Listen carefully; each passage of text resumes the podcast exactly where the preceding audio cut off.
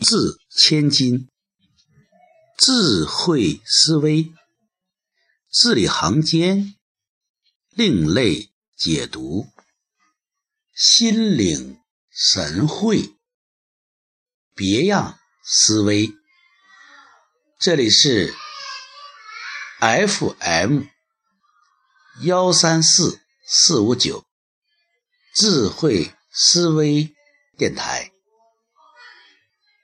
国之华向大家广播：为什么中国的汉字方块字这样的神奇？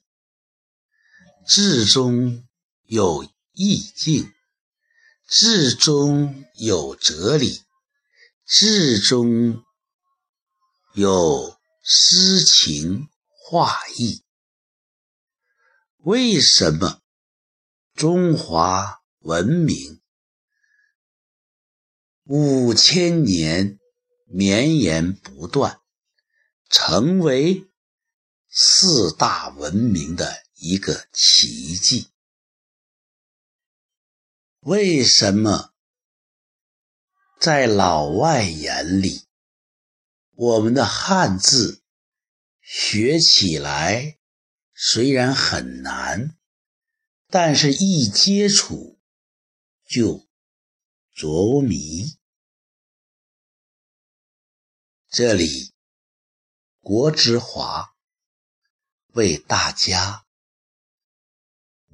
字里行间另类解读，心领神会，别样思维。我们的。汉字有它独特的魅力，我们的汉字有它独特的思维。你找到门道，你就可以登堂入室，在生活的时时处处，在你的举手投足之间。能够细致入微、知微见著、时时觉察，沉浸在汉字的智慧之中，沉浸在我们老祖宗所传承的悟性的思维模式之下。你的生活将如云一样飘逸，水一样顺畅，像花一样绽放，像天地一样宽阔深厚。那么今天就讲汉字的。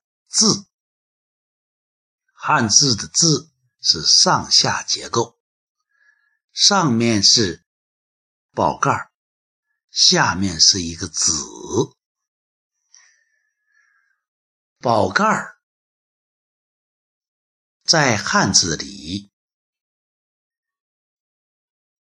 从这个称谓上看，大家都能领略到它的。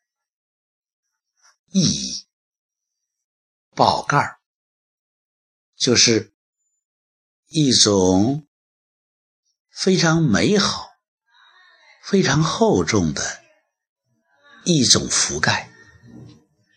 一般把它理解成房子，或者是一种氛围，或者是一种保护。宝盖就和宝藏差不多。如果有你处于宝盖之下，那么你就是富足的，你就是安全的，既可以为你遮风挡雨，又会为你趋利避害。汉字的字就告诉大家，我们给你这个字，就是给每个人加一个宝盖要受这个文字这个宝盖的护佑，你的人生，你的生活就会处于一种文明、和谐、神圣、自由的境界。那么我们看宝盖之下有什么呢？是个子，在中国。的文化中，这个“子”是一个非常大的字。只有那种开宗立派、源远流长的人，对后世产生深远影响、思想深邃、智慧超群，这样的人，我们称为“子”，老子。孔子、孟子，这是大家之上的大家，圣人。再有，在我的文字中，“子”又是非常小的文字，孙子、儿子、小子。再有呢，在文化中，凡是我们感到亲切的。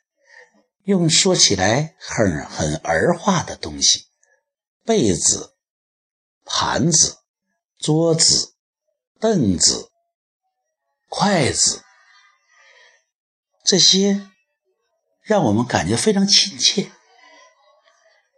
所以这个“子”，首先它可以指为人，可以成为小儿子、孩子。一个小的生命啊，它也可以是一个男子、女子啊。老人可以自称自己是老子或者父亲，说我是老子，你是儿子。这指人，活生生的人，可以有云端。或者在天上的这些圣人，也可以有下里巴人。不管他是什么，他是活生生的。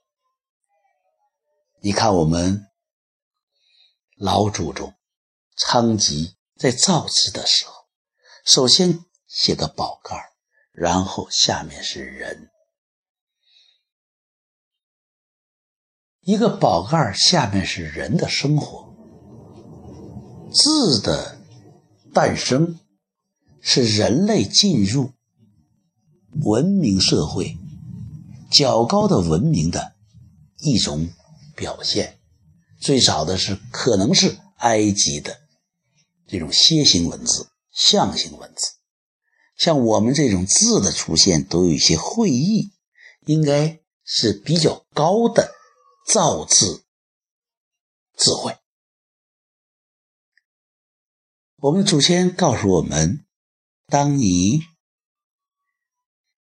认字的时候，就等于接触文明，要用充满敬畏，因为每个字都是在宝盖下有一个活生生的人，这个人的境界。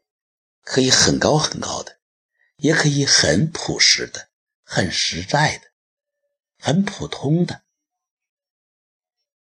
在你看到每个字的时候，它就不是一一笔一划了，它是我们古圣三先贤透过历史的时空，向我们每一个后人、炎黄子孙。传递了他的神韵，文化的神韵，字的神韵。所以你看每个字的时候，它应该是生动的，是活生生的，是让你能够得到一种宝盖式的加持，使你感到老子、孔子那种智慧的熏染。所以，我们要怀着恭敬的心来学习每一个字。我们怀着一种恭敬的心来解读每个字的深意。我相信，只要你以这种视角来看，每一个字都会有一种传承。都会有一种感召，也会一种理解，一种新的思维。这种思维会让你在字里行间有另类的解读，在心领神会中有。别样的思维，一字千金，智慧思维，每一天伴着你，随风潜入心，智慧之多少？